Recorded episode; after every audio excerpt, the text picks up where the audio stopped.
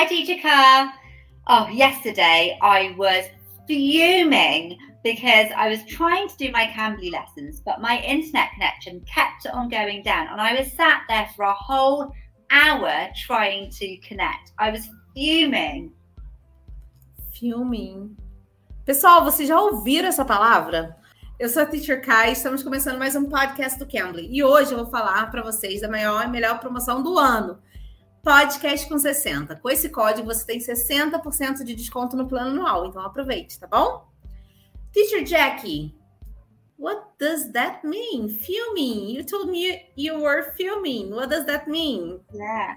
Fuming means angry, but it's not just I'm a bit angry. It's the most the biggest angry you could be. So like I, furious? Furious, yeah. Just absolutely furious, out of my mind, angry. Yeah. Então, o filme ela usa para dizer que ela tá furiosa, brava, qualquer qualquer adjetivo que vá colocar. Bravo, mas naquele sentido de bem mais que isso, vai ser filme, tá? Então, quando você quiser falar que você tá irado, que você tá muito bravo com alguma coisa, você pode usar esse adjetivo filming, ok? Okay, so are there any other words you can use Yeah, so there's lots of other words to describe angry. So let's use that scenario of me trying to get on the internet. So at first, let's say the first time I tried to come on and the red line came on and I was starting to feel a bit annoyed. So it's a little bit angry. And then the second time I try, I'm starting to get quite irritated. So that's a little bit more angry. And then the more it's happening, the more I'm starting to boil over and get really cross. Boil over, boil over. Mm-hmm. So think about when you're boiling something on your, uh-huh. pan and it's that feeling of bubbling up inside of you and you're just about to explode with anger.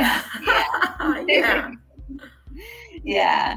So then say because that was such a frustrating hour of my life, I feel like I've wasted my time, I've let my students down, I've lost out on fees and money, and therefore you're just it's just you just got fed up by it. You're done, you're then really frustrated. And then for the next hour you might be sat on your sofa in your lounge and you might be just sat there like so I would say that I was stewing on it. So I was thinking stewing. over, stewing on it. Yeah. And also, you could use the word dwelling. So if you're stewing or dwelling, you're sat and you're thinking about it, you're going over it in your mind, and you'll probably just get yourself worked up and worked up to a point of massive frustration until you calm down. yeah. So, in another situation, you might become fuming because someone has hit a nerve or pushed your buttons.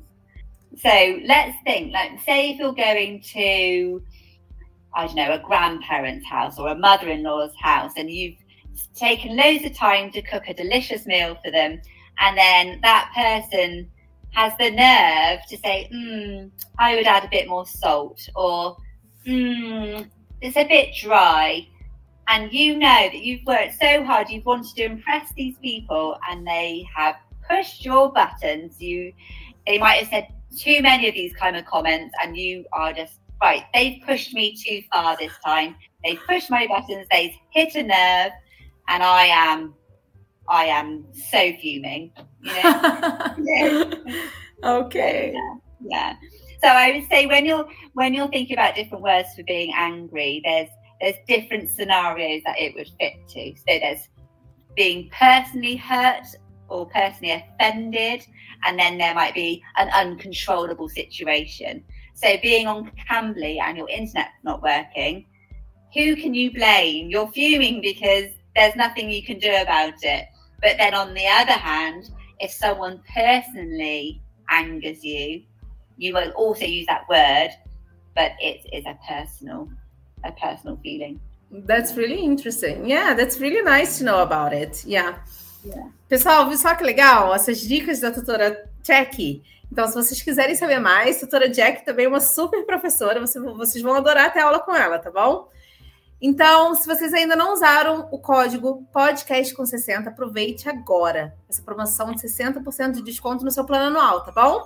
E quem ainda não usou o Cambly, ainda tem uma aulinha totalmente grátis. Então vai lá agora e aproveite esse descontão.